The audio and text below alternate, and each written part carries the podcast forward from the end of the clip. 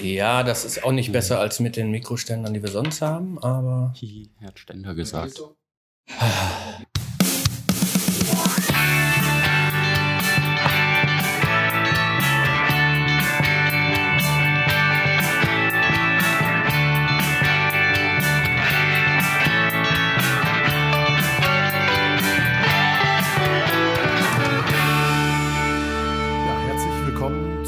Folge des Podcasts Hör mal Sammer der Evangelischen Kirche in Essen.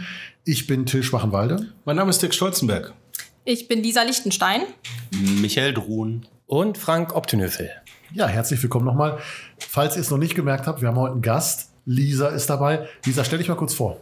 Ja, mein Name ist Lisa Lichtenstein. Ich bin 33 Jahre alt, arbeite im Behindertenreferat der Evangelischen Kirche bei der Aktion Menschenstadt in der Freizeitabteilung. Freizeitabteilung hört sich jetzt erstmal so vom Wort her nicht wie Arbeit an. Was macht man da? Was ist das genau? Ja, wir organisieren Reisen für Menschen mit Behinderung quer durchs Land, eigentlich quer durch Europa, würde ich fast sagen, versuchen eine bunte Mischung hinzukriegen, dass Menschen mit Behinderung eben auch verreisen können. Ich stelle mir das gerade so mitten in der Corona-Pandemie ziemlich schwierig vor. Also eigentlich im letzten Jahr gingen Verreisen ab Sommer eigentlich nicht mehr wirklich wegen der Inzidenzwerte. Wie hat sich das auf deine Arbeit ausgewirkt? Ja, ich glaube, man kann schon sagen, dass wir ein ziemlich frustrierendes letztes Jahr hatten. Also normalerweise haben wir so 30 Reisen im Jahr. Letztes Jahr hat eine Reise stattgefunden im Februar ins Disneyland und danach ging eigentlich praktisch nichts mehr für uns. Und auch in diesem Jahr sind es wirklich wenig Reisen. Wir haben sieben Reisen dieses Jahr im Angebot und das ist schon wirklich wenig im Vergleich zu sonst. Aber wie ist das für die, die jetzt mitreisen können? Also es ist ja doch signifikant. Okay, aber wie ist das für die, die jetzt doch verreisen können mit euch? Sind sieben Reisen sind ja schon signifikant mehr als die eine vom letzten Jahr. Mit wie viel Euphorie gehen die da rein, die Teilnehmer und Teilnehmerinnen? Ich glaube insgesamt tatsächlich mit sehr viel Euphorie, weil wir natürlich das Glück haben, dass viele durchgeimpft sind. Gerade Menschen mit Behinderungen wurden ja relativ früh geimpft im Vergleich zu anderen und auch unseren Mitarbeitern konnten wir ein Impfangebot machen, sodass jetzt schon das Gefühl ist, glaube ich, auch relativ sicher verreisen zu können. Und trotzdem ist es natürlich wieder so, dass wir nicht allen Platz anbieten können. Das heißt, wir haben so 30 Leute bestimmt auf der Warteliste, die eben keinen Platz gekriegt haben und auch dieses Jahr wieder nicht verreisen können. Wie schwer ist das für euch, denen dann tatsächlich absagen zu müssen? Ja, es ist jedes Mal natürlich blöd und ganz, ganz schwierig. Ähm, ja, aber wir können halt keine Plätze herbeizaubern. Ne? Und jetzt die Gruppen aufzustocken, hat auch nicht wirklich Sinn gemacht im Moment. Ne? Warteliste bei Teilnehmern. Wie sieht das denn eigentlich mit Betreuern aus? Ich habe jetzt gelesen, Fußballvereine, andere Sportvereine suchen Händering wieder Trainer, weil viele gesagt haben, es klappt ja auch ohne. Wie sieht das bei euch aus? Hm. In diesem Jahr geht es mit den sieben Reisen. Also ich glaube, die haben wir ganz gut aufgestellt. Wir haben ja wirklich einen, ja, einen Stamm an Mitarbeitenden, die jedes Jahr wieder mitfahren und die auch schon mit den Hufen scharren, endlich wieder loszudürfen. Aber ich denke, dass wir es spätestens im nächsten Jahr merken werden, dass uns so ein bisschen der Nachwuchs fehlt. Ne? Das ist natürlich schon was, was wir jedes Mal brauchen. Leute, die das erste Mal mitfahren und dann ja, ein bisschen Blut lecken und halt wieder mit wollen. Ne? Am besten jetzt schon anmelden, wer sagt, kann genau. ich mir gut vorstellen. Dann kann er sich wahrscheinlich auch eine Reise aussuchen. Oder sagt ihr so. Du musst dahin und der nächste kommt dahin. Man kann mitsprechen, ne? Ja, natürlich. Man kann gucken, woran hat man selber Interesse, was kann man sich auch vorstellen. Also auch äh, nicht jeder möchte auf dem Kreuzfahrtschiff sitzen, nicht jeder möchte auf den Reiterhof. Also da kann man äh, schon mitsprechen natürlich. Und wir schauen natürlich auch, dass die Teams gut zusammenpassen und funktionieren. Ne? Rockfestival hier für Michael, habt ihr da irgendwas? Ja, Schlagerfestival haben wir schon mal überlegt. Michael, passt auf, ich passt auf. Ich habe mir schon mal äh, eine Festivalfreizeit gewünscht. Ähm, Aber deine Musik kam nirgendwo gut an. Naja, jetzt kann ich es ja vielleicht selbst mit auf den Weg bringen. Aber ich finde Schlagerfestival hier. Aber der Dirk hat sich gerade angeboten, indirekt, ne? Bei Kreuzfahrt? Kreuzfahrt, ja. Groß? Ich habe früher ganz viel Freizeiten gemacht. Auch mit dem Behindertenreferat, meinen Zivildienst im Regenbogenhaus gemacht. Da habe ich auch Freizeiten gemacht. Ja, ja, ich dachte jetzt, ich habe eine Leitung für die Schlagerfreizeit gefunden. Äh, an dem Wochenende kann ich leider nicht. Ach, so ein Mist. Wir verschieben das Festival einfach. Ja. ja. Aber so eine Kreuzfahrt auf einer 3 Meter Nussschale mit fünf Mann? Das ist keine Kreuzfahrt. Hallo, das ist ein Boot. Das ja, fährt. Ja, aber du willst mich doch nur loswerden. Ich kenne dich doch. Nein, gar nicht. Muss doch. halt ganz schön viel kreuzen, damit du vorwärts kommst mit so Ja. vielen Leuten. Ja, das stimmt. Das stimmt. Okay. Vielen Dank, Lisa. Ähm, Aber du eine- weißt, was du jetzt hier machst, also nur auf was du dich einlässt mit uns. Ja, schauen wir mal, ne? Denn sie Okay. wissen nicht, was sie tun. Aber ich will noch ganz kurz bei den Freizeiten bleiben, bei den Menschen, die dort mitfahren. Was brauchen die für Qualifikationen, jetzt mal offiziell gesprochen? Also was, was sollten die können? Qualifikationen, so im, im, festen Sinne brauchen die tatsächlich gar keine. Sie sollten interessiert sein, in der Gruppe zusammenzuarbeiten, im Team zusammenzuarbeiten. Das ist, glaube ich, immer die halbe Miete und natürlich offen zu sein, Neues zu lernen und sich einer Herausforderung zu stellen. Ne? So zwei Wochen Freizeit sind anstrengend. Ich glaube, man schläft wenig. Das wird mir sicherlich jeder bestätigen. Und äh, ja, wenn man da einfach Offenheit mitbringt, daran zu gehen, dann ist das schon mal viel wert auf jeden Fall. Es macht also auch einfach unglaublich viel Spaß. Also ich habe ja selbst ganz lange Freizeiten gemacht und ich war noch nie auf so vielen Segelschiffen, in so vielen äh, Zoos. Ich habe echt coole Ausflüge gemacht. Also ich kann es jedem nur empfehlen. Es ist eine echt tolle Erfahrung. Das merken wir ja auch immer. Also wir haben, wir haben wenig Einzeltäter. Also die meisten, die einmal mitgefahren sind, die fahren dann auch immer wieder mit. Also so, sofern es die eigene Situation zulässt. Von daher muss ja was Gutes dran sein. Ne? Gibt Sonderurlaub? Bei bestimmten Stellen, ne? Ja. Genau. Also muss man immer mit dem Arbeitgeber abklären, aber grundsätzlich ist es möglich, Sonderurlaub. Sollte man an der Stelle kriegen. auch sagen, dass man, wenn man einen guten Arbeitgeber hat, nicht nur seinen Urlaub opfern muss, sondern man hat auch ein Privileg dabei. Genau, das auf jeden Fall. Also, wenn sich das für euch spannend anhört, dann meldet euch bei den Kollegen, bei Lisa oder bei Michael, der auch im Freizeitbüro arbeitet. Die beiden und alle anderen würden sich freuen und vor allen Dingen die Menschen, die dort mitfahren, würden sich freuen, wenn viele Freizeiten umgesetzt werden können. Ein ganz anderes Thema hat uns vorletztes Wochenende ereilt. Dirk, du sitzt im Kreissynodalvorstand, da war die Synode. Ja. Ähm, mal wieder digital. 120 Kacheln. 120. Wie, wie, die Superintendentin da den Überblick behält, ist, ist verwunderlich. Wir haben große Monitore hier im Haus der Kirche. Ja, okay. Aber Zoom 120 Kacheln ist schon ist schon ordentlich. Und schon. es klappt hervorragend. Super gut geplant, alles vorbereitet. Mit, mit Wahlen, wo nicht Stimmberechtigte rausgehen. Hervorragend geplant hier von der Verwaltung. Muss man an der Stelle immer noch mal sagen. Bevor jetzt Leute aussteigen, ähm, ich bin mir nicht ganz sicher, ob jeder weiß, was eine Synode ist. Ähm, Frank, kannst du uns da einmal mitnehmen? Soll ich, soll ich Google mal fragen, ja? ja quasi. Also bei, ähm, wenn man das eingibt bei, bei Google in die Suchleiste, dann äh, bekommt man äh, den Eintrag Synode ist ein Substantiv feminin aus Beauftragten, Geistlichen und Laien der Gemeinden bestehende Versammlung, die Fragen der Lehre und kirchlichen Ordnung regelt und in Klammern unter bischöflicher Leitung Trägerin kirchlicher Selbstverwaltung ist. Schwieriges Wort, alle. Puh. Ne?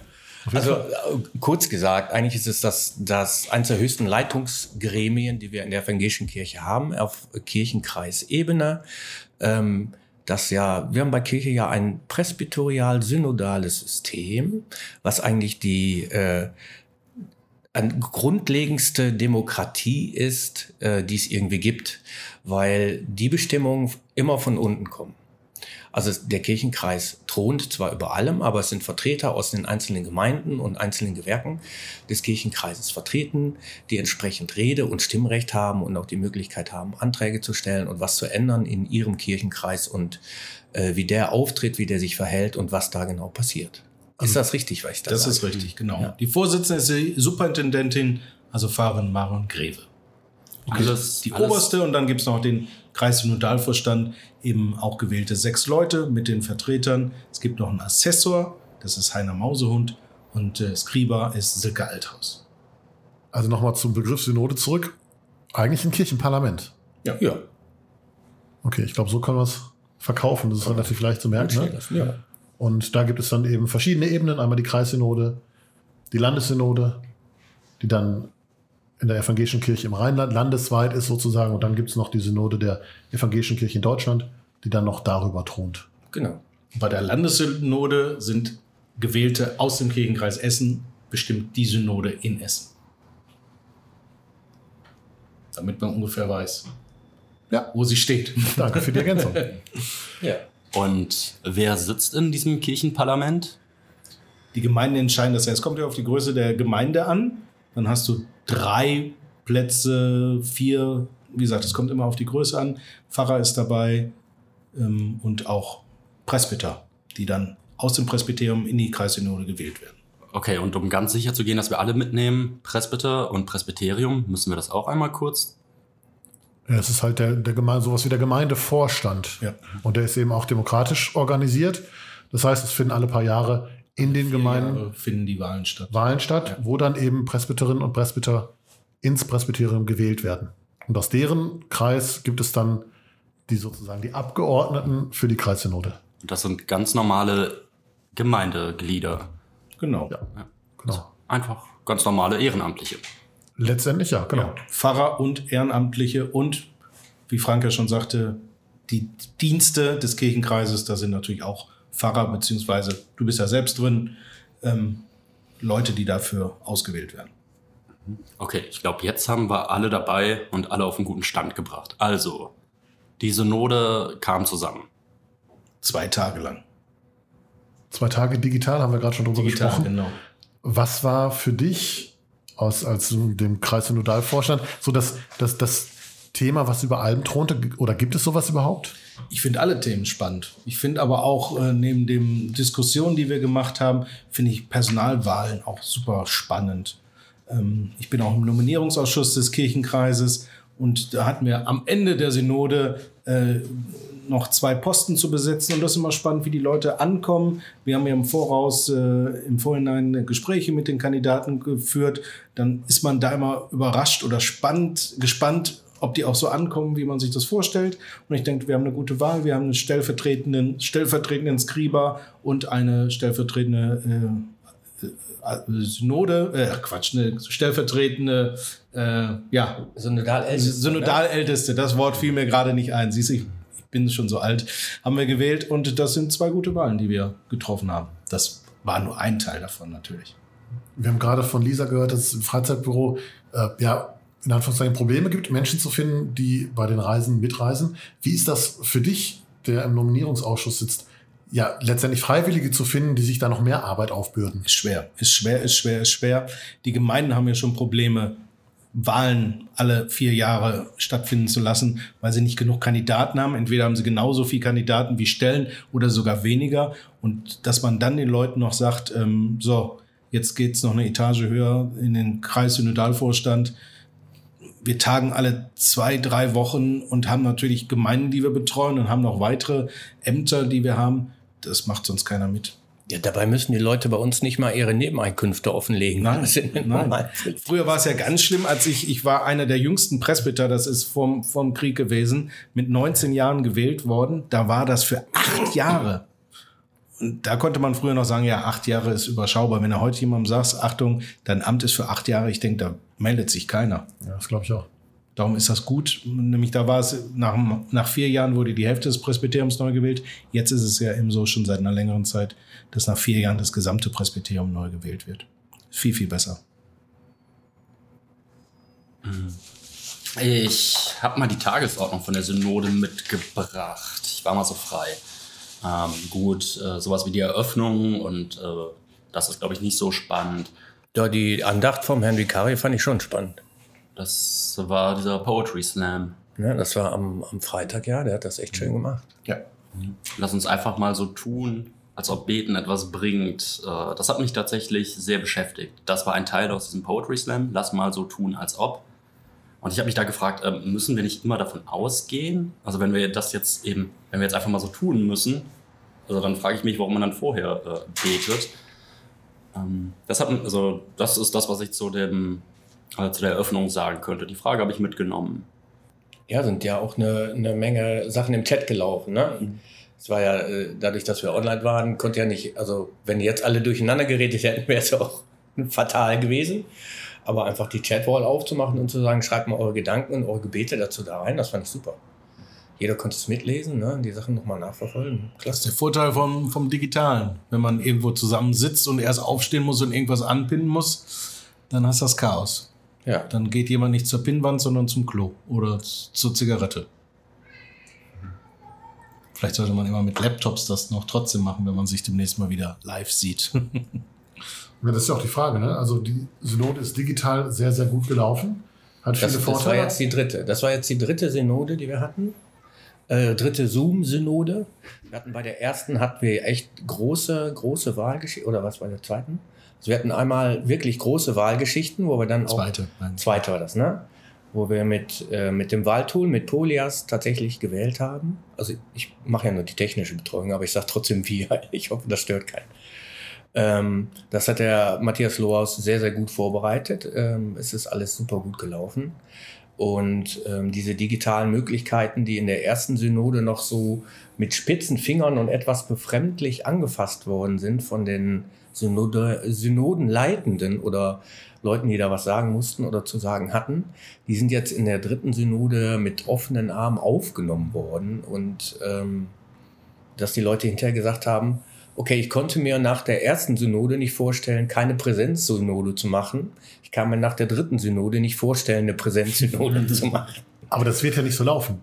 Die nächste Synode wird ja nicht komplett digital stattfinden. Kommt auf, drauf an. Das kann jetzt noch keiner sagen. Wir hoffen alle, dass Ja, wir gut. uns sehen, aber Und wenn wir nicht über die nächste reden, wir werden irgendwann wird es Synoden geben, die nicht mehr nur digital stattfinden. nein, das wird wieder alles. Aber es gibt auch viele Vorteile von digitalen. Und der Frank hat es ja gerade gesagt. Viele sagen jetzt, ich will gar keine Präsenzsynode mehr. Was sind denn in euren Augen so Dinge, die man da mitnehmen kann vom Digitalen in Präsenz? Ich glaube, viele Dinge gehen einfach schneller. Also sowas wie Wahlen oder ähm, wir haben uns ja zwischendurch mal in Arbeitsgruppen aufgeteilt. Da war es dann ja ein paar Mal klicken für den Herrn Lohaus, der das alles gemanagt hat. Und wir waren in kleinen Gruppen. Wenn man jetzt, wie, viele? 120 Leute? Wenn sich 120 Leute dann in Kleingruppen aufteilen, dann gehen schon mal ein paar Minuten drauf. Ja, bis du den Raum gefunden hast und so und so wirst du digital einfach in den Raum geschoben und sitzt dann mit sechs anderen Leuten. Die Räume muss man ja auch erstmal haben, ne? Ja. Also dann noch so viele Gruppen für klein, also Räume für Kleingruppen zu haben. Ja. Ich habe immer das Gefühl, bei uns zumindest, es läuft disziplinierter ab in den Zoom-Sitzungen, als wenn man sich vor Ort trifft. Also es gibt halt nicht so zwischendurch Tuscheleien, ähm, also einfach weil es auch nicht geht oder nicht so gut. Ja. Und ich glaube einfach beim Digitalen, um das nochmal aufzufassen, merkt man einfach tatsächlich selber, wenn man Kopfhörer aufhat oder so, oder weil alles dann aus den Lautsprechern direkt vor einem schallt, wie nervenzerreibend tatsächlich dazwischenreden ist. Oder einfach nur quatschen. Also es, das raubt einem völlig die Konzentration. Und das ist auch so für mich so eine Lehre aus den Zoom-Konferenzen, dass wenn man sich wieder in Präsenz trifft und über irgendwas spricht, dass man dann tatsächlich, oder ich für mich, nicht Mann, sondern ich, werde Nebengeräusche in Anführungszeichen vermeiden, Nebengespräche. Gott sei Dank, ja. Ja, ich quatsch sonst in einem durch. Ja. Du kennst das von dir. Ja, aber das ist halt ähm, genau das. Diese Nebengespräche sind das, was viele vermissen im nicht persönlichen Treffen. Also wobei es jetzt gar nicht unbedingt darum geht, äh, irgendwo reinzuquatschen oder äh, da groß mitzureden, sondern darum geht, mit den Leuten, die da sind, zu kommunizieren. Ja, das ist aber was anderes, halt, das meinte ich ne? nicht. Ja, ja, es ist halt eine, eine politische Geschichte, die da passiert und wie bei vielen anderen Sachen aus, auch äh, werden die politischen Gespräche oft an Tresen geführt. ja, ob es jetzt beim Kaffee ist, in der Pause oder draußen vor, vor dem Saal, äh, wie man das sonst erlebt, da sind viele Sachen, die, wo einfach noch mal kurz miteinander gesprochen wird. Das Problem ist ja auch für, zum Beispiel für den Nominierungsausschuss. Wir kennen die neuen Presbyterinnen und Presbyter gar nicht, weil wir uns nirgendwo sehen. Wenn die auf einer Synode sind, kann man sagen, ach, mit dem habe ich mal gequatscht. Wäre für dieses oder jedes Amt hervorragend. Diese Informationen fehlen uns. Es, diese einfach mal Kurzgespräche, einfach um zu sagen, sag mal, Michael, wie sieht das nächste Woche Dienstag aus? Hast du da Zeit? Dieses dann im Chat oder irgendwo versuchen, eine Nummer rauszukriegen, das ist schon schlimm. Du, du blickst ja gar nicht mehr durch bei dem Chat, ob das jetzt für dich geschrieben ist, ob irgendjemand geschrieben hat, guten Morgen an alle. Darum, es muss auf jeden Fall wieder präsent sein. Also ich halte mal fest, es gibt gute und schlechte Nebengespräche. Ja, man, man benutzt natürlich den Chat, klar. Um vielleicht auch mal eben schnell was abzuklären. Aber nicht permanent, sondern ab und zu. Das war ja das, was ich meinte. Ne? Nein, nein. Also jetzt, wenn man sich in Präsenz trifft und dann sitzen da fünf in der letzten Reihe. Kann ich auch bei Präsenz sitze ich da am Handy und äh, kann auch WhatsApp machen, klar. Ja, klar. Ja. Aber es hört keiner. Ist dir auch so kalt? Ja. Gibt's noch Schnittchen? Nein. ja, ja. Ja. Spannende Geschichte, wie man, wie man da weiter mit umgeht, finde ich.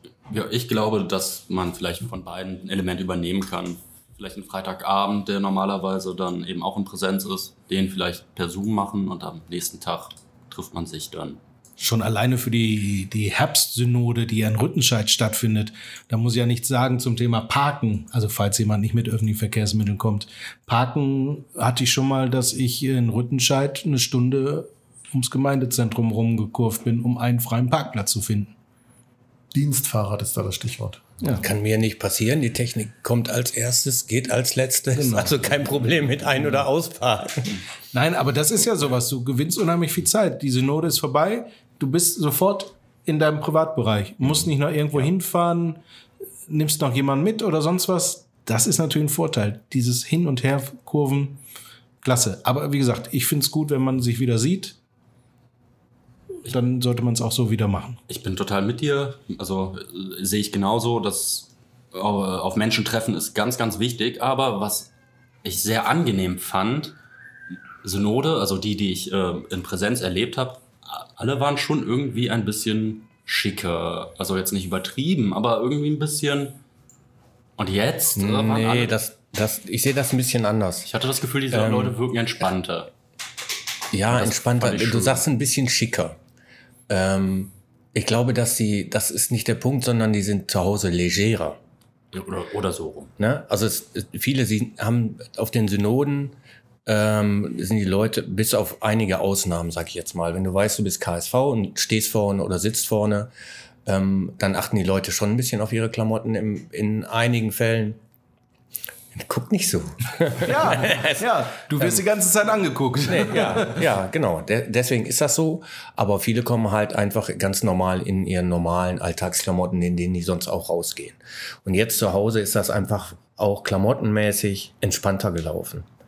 Ne? Das, ähm, wie das bei so großen Zoom-Konferenzen ist, wenn man sich die Bilder alle mal durchguckt, je nachdem, wie man seine Ansicht ja schaltet auf dem Monitor, gibt's halt schon interessante äh, Konstellationen zu sehen. Ne? Das auf Kanapés liegen und dabei zuschauen Ja, oder Zeitung lesen hatten wir auch schon, Ähm. dass man die Schlagzeile von der NRZ sieht. Von, von Pfeife bis Gitarre war irgendwie alles mal dabei. Aber spannend sind noch die Hintergründe, ne? Ja. Also was da so hängt und das ist manchmal auch. In, in der letzten Herbstsynode, da hatte sich jemand den Hintergrund äh, äh, zu einem Millennium Falken gebastelt. Das war schon ziemlich cool. Ja, auf jeden Fall. Ja, und die Hintergründe sollten dann nicht von der Synode ablenken. Was sie manchmal machen. Also sollte es ein Kirchraum sein. Ja, ich, ja, ja, ja. Okay. Michael, du hast vorhin erzählt, du hast die Synodenunterlagen mit. Hatte ich da irgendwie ein Thema besonders gecatcht diesmal? Also es gab einige spannende Themen. Ähm, der, die Berichte vom Arbeitskreis Zukunft waren sehr spannend. Ich bringe jetzt die dreimal ein und dann gucken wir, welches Thema wir nehmen. Also die, die ich spannend fand. Ähm, da gab es einen Antrag, den hatte ich vergessen, hat mich aber auch lange beschäftigt. Äh, und zwar Antrag eines Synodalen an die Kreissynode auf Unterstützung der Initiative Krankenhausentscheid Essen. Ähm, weil ich da selbst sehr unschlüssig selbst war. Ähm, ja, und dann äh, ja, der ganze Themenblock Prävention sexualisierter Gewalt. Das ist, glaube ich, auch etwas Spannendes. Hab jetzt drei Bälle in den Raum geworfen. Greift zu. Also ich will das jetzt nicht entscheiden, ne? Ich meine, worüber wir jetzt reden. Oder womit wir anfangen. Die Frage ist ja, wer was interessant, also von den Sachen, die wir jetzt gehört haben, was fandest du denn persönlich am interessantesten, Michael? Also jetzt mal, wenn wir jetzt mal den, den Ehrenamtsbereich rauslassen. Mm, Fand ich schon den Bereich Arbeitskreis Zukunft am spannendsten. Ähm, einfach weil ich neugierig war. Ich hatte auch selbst noch mal einen Antrag gestellt. Und es geht sich einfach um die Zukunft und wo wir hinwollen. Und das ganze Thema finde ich super spannend. Erklär kurz, was das ist, Arbeitskreis Zukunft. Ähm, der Arbeitskreis Zukunft äh, entscheidet über die Projekte, die im Innovationsfonds, äh, aus dem Innovationsfonds gefördert werden. Eine Million Euro sind Eine Million Euro waren das. zur Verfügung über, gestellt worden. und über vier Jahre?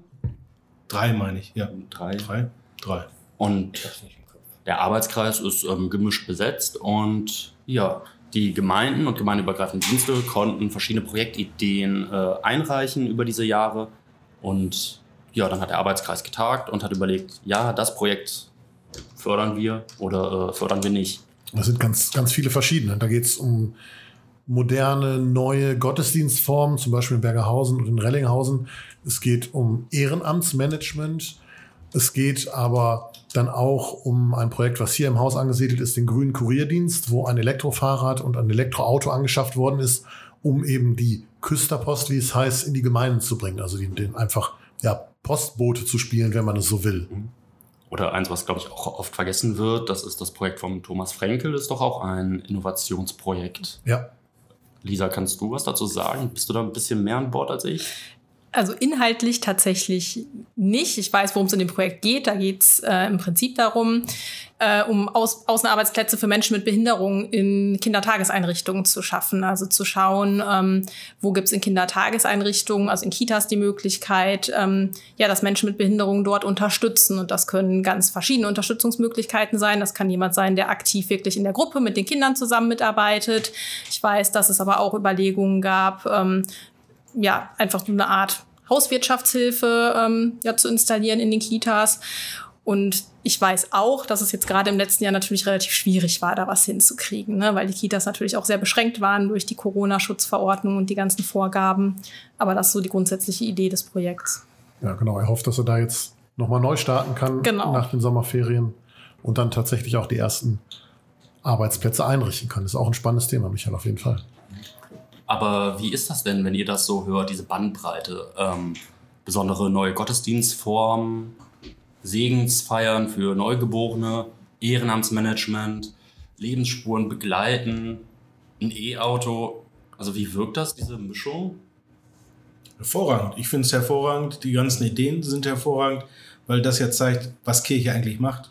Ich denke, viele Leute denken einfach nur, Kirche ist Sonntags Gottesdienst, der ist leer, also vergiss das, kann ich auch austreten. Und das ist es eben nicht. Wir versuchen ja mit diesem AK Arbeitskreis Zukunft einfach zu sagen, wir müssen uns neu präsentieren und das ist unsere Form. Und ich finde das hervorragend. Was man auch für Ideen hat, käme ich nie drauf, sowas äh, zu machen. Darum super Ideen und jeder, der was aus diesem Fonds bekommen hat, Hut ab und toi toi toi für die Zukunft. Der hier, unser Till, ne, zum Beispiel, ist ursprünglich Ja, auch, sollte ursprünglich. Genau. Sollte ursprünglich auch, zumindest steht es auf der Seite auch noch, äh, innovative Kirche, kann man nachgucken beim kirche-essen.de, ein bisschen googeln.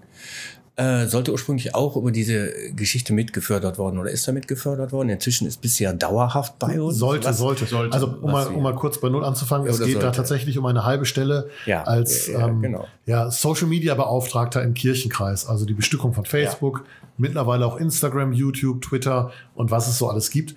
Und ähm, ursprünglich war es mal angedacht, dass das äh, aus den Töpfen des AK Zukunft finanziert wird, aus dem Innovationsfonds.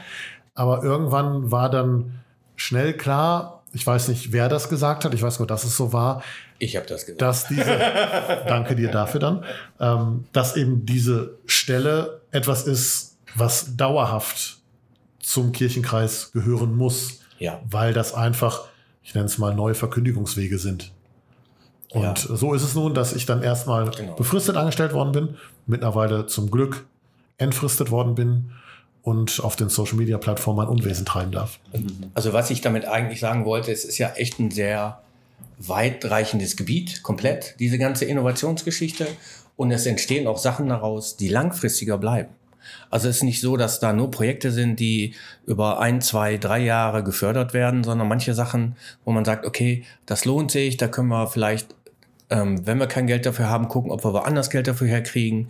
Oder wir versuchen das auf eine andere Art und Weise, das finanziell zu ermöglichen und weiter aufrechtzuerhalten, ähm, das zu machen. Und das finde ich so gut daran. Ja, und das ist dass halt- die Leute nicht sagen, wir machen das Projekt und dann ist Schluss, sondern dass sie sagen, okay, wir bemühen uns auch für das Projekt, was total Sinn macht und total gut läuft, das weiterzumachen. Das ist es eben, genau. Man kann mit diesem Fonds oder mit Hilfe dieses Fonds Dinge ausprobieren und wenn sie gut laufen, kann man gucken, wo kriegen wir Möglichkeiten her, die weiterzuführen.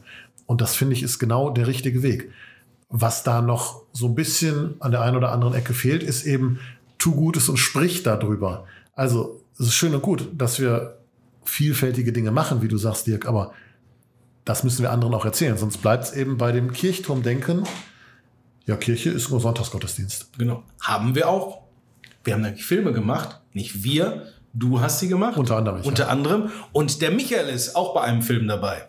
Ich habe mich auf die Suche nach dem Ehrenamt gemacht und bin dann einmal quer durch den Kirchenkreis erst gegangen. Äh, Kirchenkreis im Sinne vom Haus der Kirche. Und dann war ich wirklich in jeder Gemeinde und habe mal geguckt.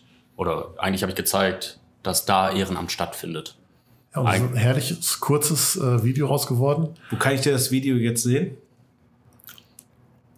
Über unsere verschiedenen Plattformen. Also wir haben es auf YouTube gestellt.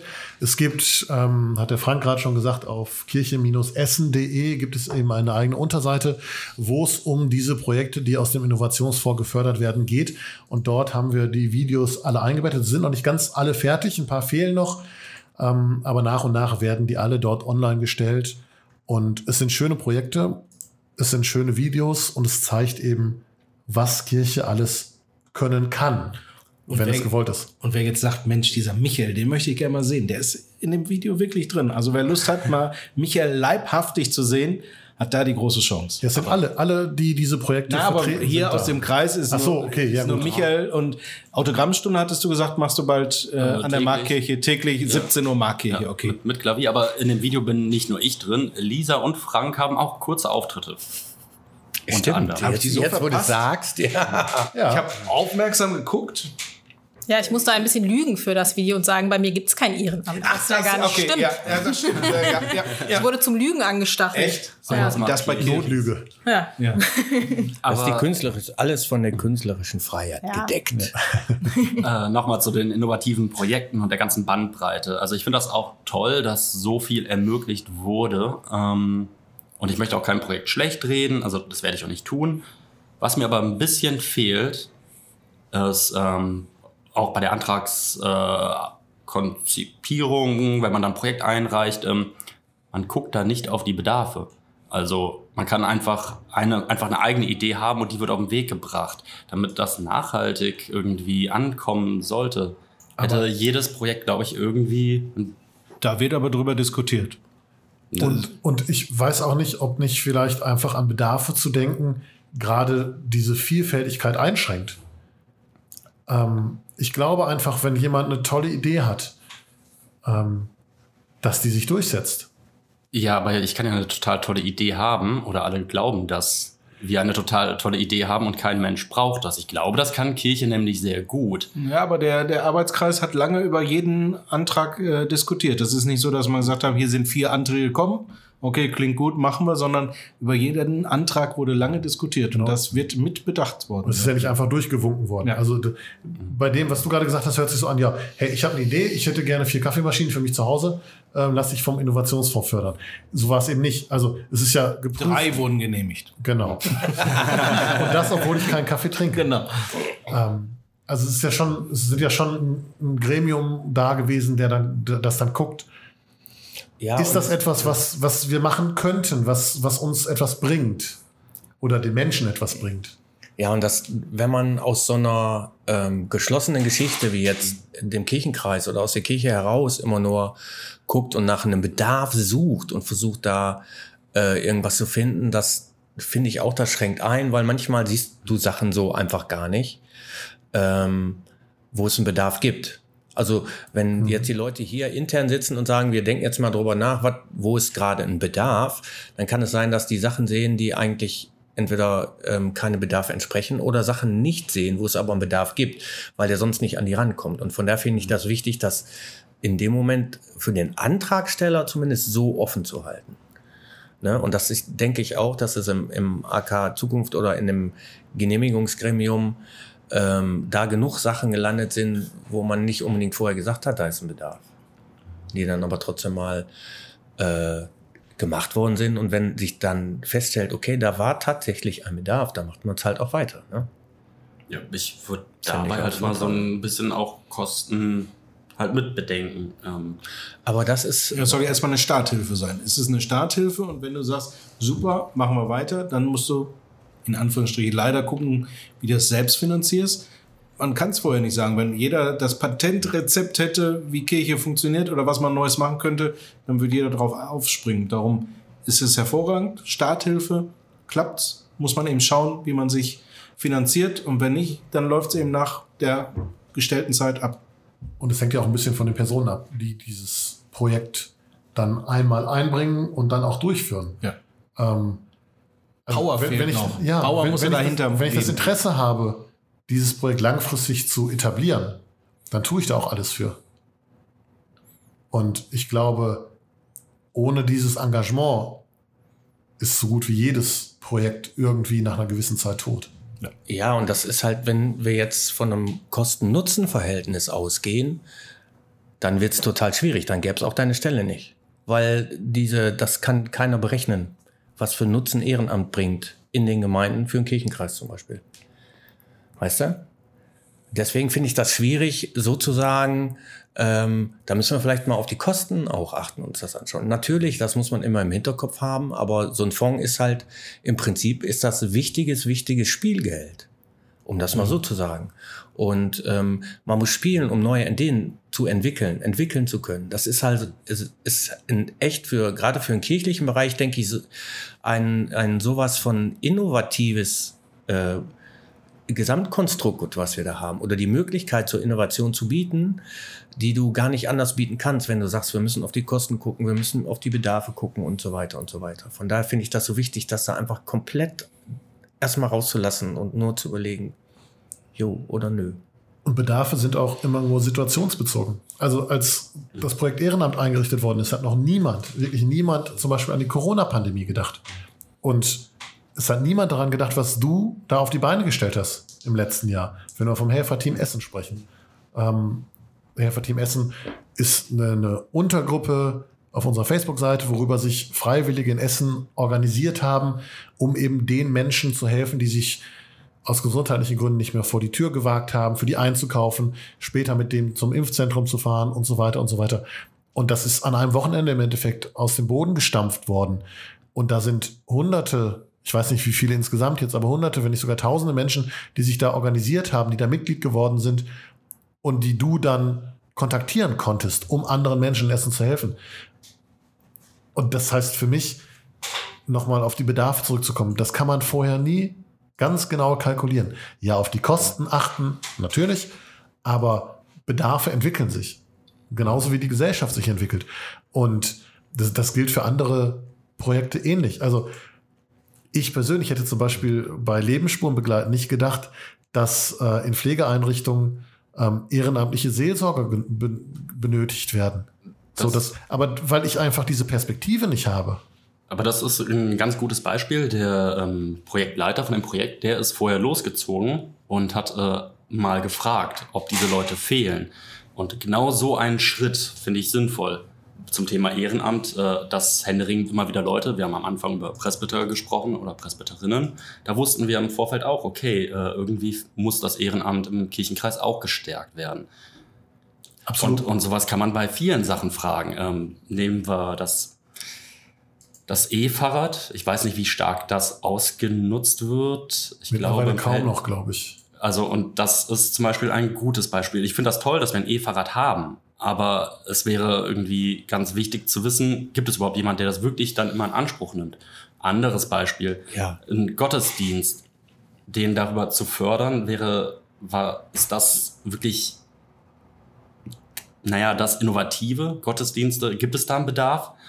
Verschiedene Gottesdienstformen, auf jeden Fall. Ja, und klar. braucht das diese, also wir müssen ja solche Gottesdienste, die dann wieder neu und einladend sind. Und dieser, dieses Projekt macht Spaß, dieses Kreuz- und Querprojekt, über das rede ich gerade. Ähm, das macht sehr, sehr viel Spaß und das ist wirklich toll. Ich mache das inzwischen ehrenamtlich und ich frage mich trotzdem jedes Mal, hm, musste da so viel Geld reingesteckt werden? Es war jetzt auch nicht so viel Geld, aber musste da Geld reingesteckt werden? Oder hätte man das nicht auch anders konzipieren können? Dass es von vornherein so läuft. Ich finde. Und jetzt läuft es ja sogar weiter ohne Geld. Also man hätte es eigentlich auch, wenn man ehrlich ist, so starten können. Ja, aber für einen Start wichtig. Anschub ist immer wichtig. Ja, hätte, ich glaube hätte gerade, ne? das Geld am Anfang für den Anschub gibt einem die Möglichkeit, einfach mal Dinge auszuprobieren.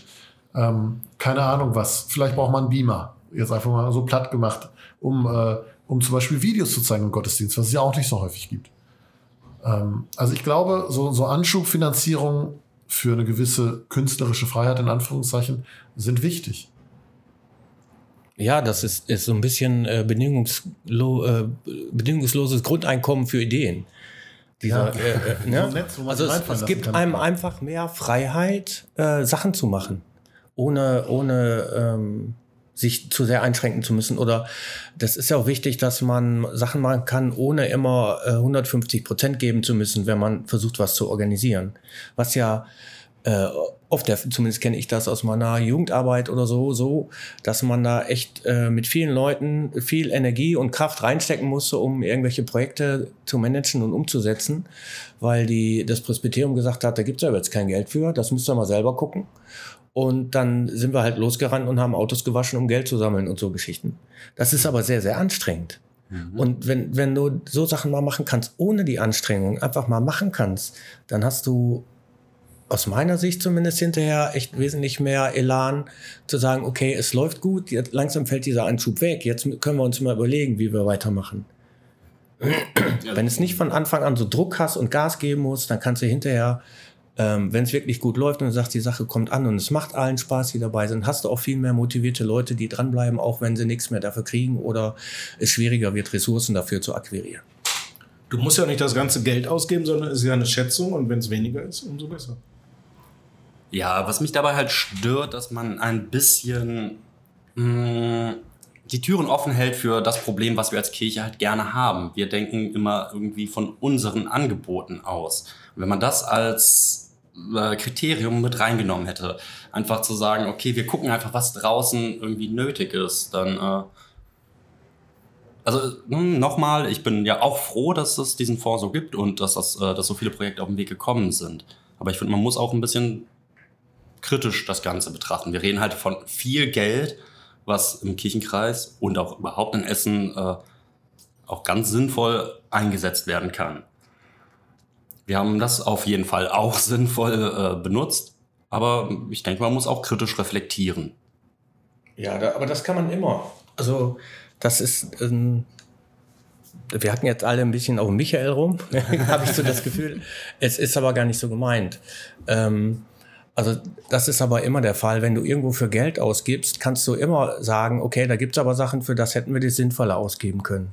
Das gibt's immer es spielt keine Rolle, in, welch, in welche Richtung du guckst. Das ist zumindest so meine Erfahrung aus, aus langjähriger Arbeit, äh, ehrenamtlich, hauptamtlich oder sonst wie, gibt es immer Leute, die zu bestimmten Sachen sagen, das Geld war dafür rausgeschmissen und andere Leute, die zu bestimmten Sachen sagen, dafür war es aber zu den gleichen Sachen sagen, das war eine wichtige und interessante äh, Investition in diese Geschichte, das mussten wir so machen.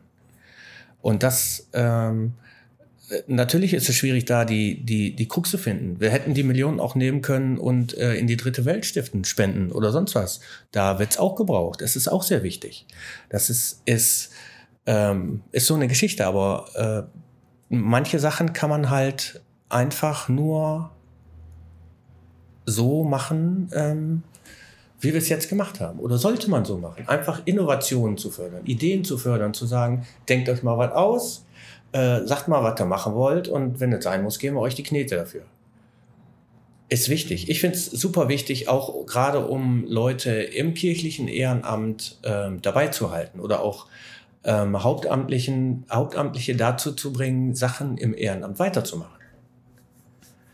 Ne, das, gibt es ja auch oft, dass so Projekte starten, die werden bezahlt und dann sind Leute dabei, die kriegen da unter Umständen auch Geld für, weil die ihre Arbeitszeit da einsetzen und hinterher machen die dann aber bestimmte Teile dieses Projekts, auch wenn ihre befristete Stelle ausgelaufen ist, einfach ehrenamtlich weiter. Ne? So, du Finger hoch. Ja, ja. ist doch wichtig. Anders wäre es jetzt, wäre es ja gar nicht dazu gekommen. Du sagst, das ist eine Sache, die Spaß macht und du machst es jetzt auch ehrenamtlich weiter. Aber wenn das vorher nicht passiert wäre, würde es das jetzt gar nicht geben, dann hättest du den Spaß nicht und könntest es auch nicht weitermachen. Also ich glaube, den Gottesdienst würde es geben. Ob ja. ich aber nach Bergerhausen gegangen wäre, ohne diese konkrete Ansprache, äh, das weiß ich ehrlich gesagt nicht. Hätte man das aber irgendwie als mit dem Ehrenamtsmanagement direkt äh, verknüpft, hätte ich auch gesagt, okay, hier geht es um Engagementförderung, klar unterstütze ich innerhalb meiner normalen Arbeitszeit. Äh, so, dass das dann nochmal ein zusätzlicher Mini-Nebenjob wurde, äh, war natürlich schön. Aber ich hätte auch eben die Kooperation mit dem Ehrenamtsmanagement gemacht. Aber hat ja niemand drüber nachgedacht. Also ich ja auch nicht. Dafür ist es gut.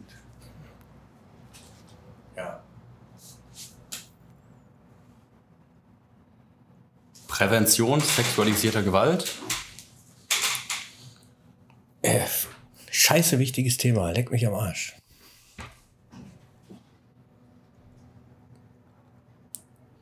Wisst ihr was darüber?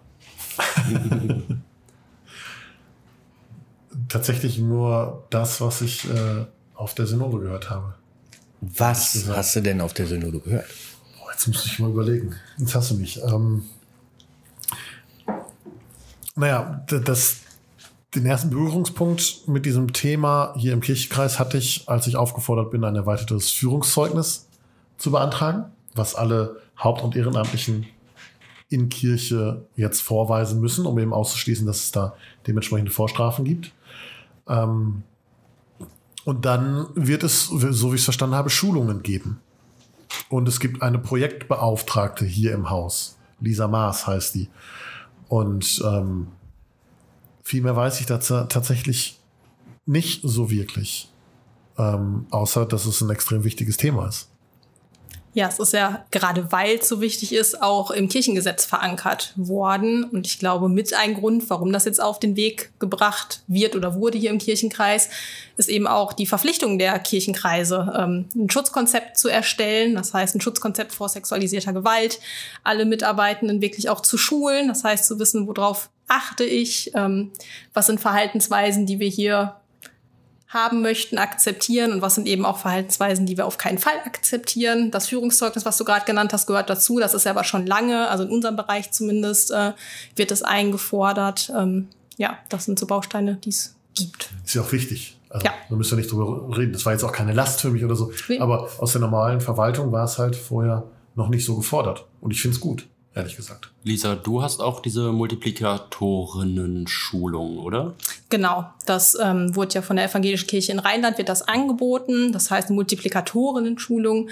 Ähm, damit ist man im Prinzip befähigt, andere Mitarbeitende oder Kollegen, Kolleginnen weiterzubilden in dem Bereich, eine Fortbildungsschulung zu machen.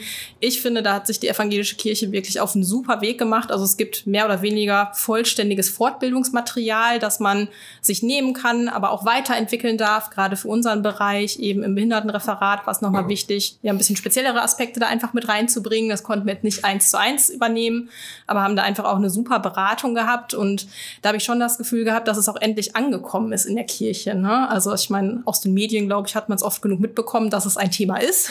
Und ähm, ja, vielleicht eher von anderen, nicht von der Kirche selbst lange ähm, ja, öffentlich gemacht wurde. Und das ändert sich jetzt gerade. Das finde ich auch sehr gut. Ja, und dementsprechend haben wir aber eben die Schulung umgestrickt aufbereitet und haben schon, oh, ich weiß gar nicht, 150, 200 Mitarbeitende bei uns im Referat sind schon durchgeschult. Und da haben wir eigentlich auch durchweg positive Erfahrungen gemacht. Also fast die Hälfte ungefähr, ne? um das mal einzuordnen. Ja. Also ich hoffe, ich vertue mich da jetzt nicht, aber die kompletten äh, Mitarbeitenden aus der Freizeitassistenz, die sind durchgeschult, viele aus dem Bereich Kita und Schulassistenz.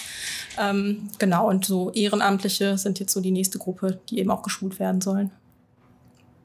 Das heißt, da kommt auf den Kirchenkreis einfach ein Stückchen Arbeit zu. Bei 26 Gemeinden. Genau. Der KSV wird auch im Juni noch geschult. Das finde ich ist übrigens ein schönes Signal, dass der KSV da dann Ja. eben so früh dabei ist. Ähm, Ein wichtiges Signal auch. Ja. Also, Und was ich interessant fand, dass äh, es gab zwischendurch immer so ein paar O-Töne auf der Synode, dass das als Aufwand so wahrgenommen wird. Und ich sehe das ganz anders. Ich äh, empfinde das als Notwendigkeit. Also, und auch, also auch einfach als richtig oder es, es ist eine Notwendigkeit. Darüber müssen wir, glaube ich, nicht reden. Leider, Ähm, ja. Ich weiß auch, ich, ich habe diese äh, Zurufe, diese O-Töne nicht genau gehört.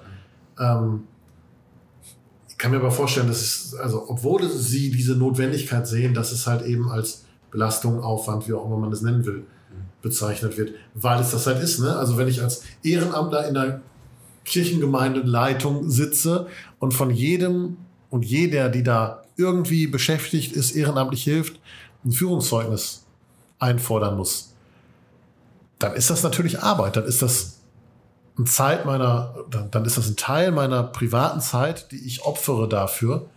Ich opfere die für einen guten Zweck. Nochmal, ne? darüber müssen wir nicht reden.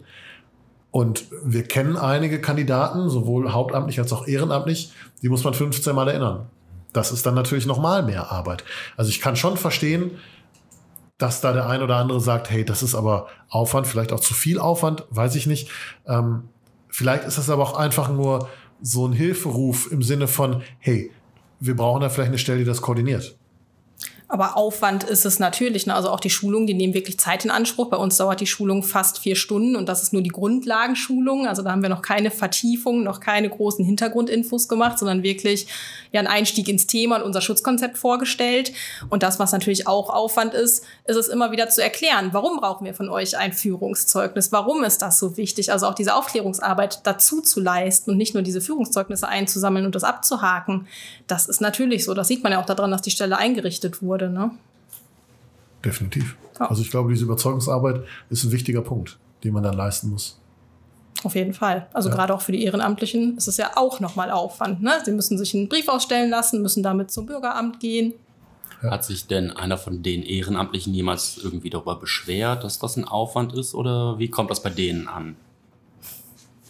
Also bei uns tatsächlich nicht oder zumindest nicht, dass ich es mitbekommen hätte es ist ja häufig so, dass Ehrenamtliche sehr engagiert sind und das dann eben auch mitmachen. So, aber trotzdem ist es halt wieder ein Schritt nochmal mehr, den sie eben auch mitgehen müssen für ihr Engagement, das sie ja ohnehin irgendwie schon einbringen.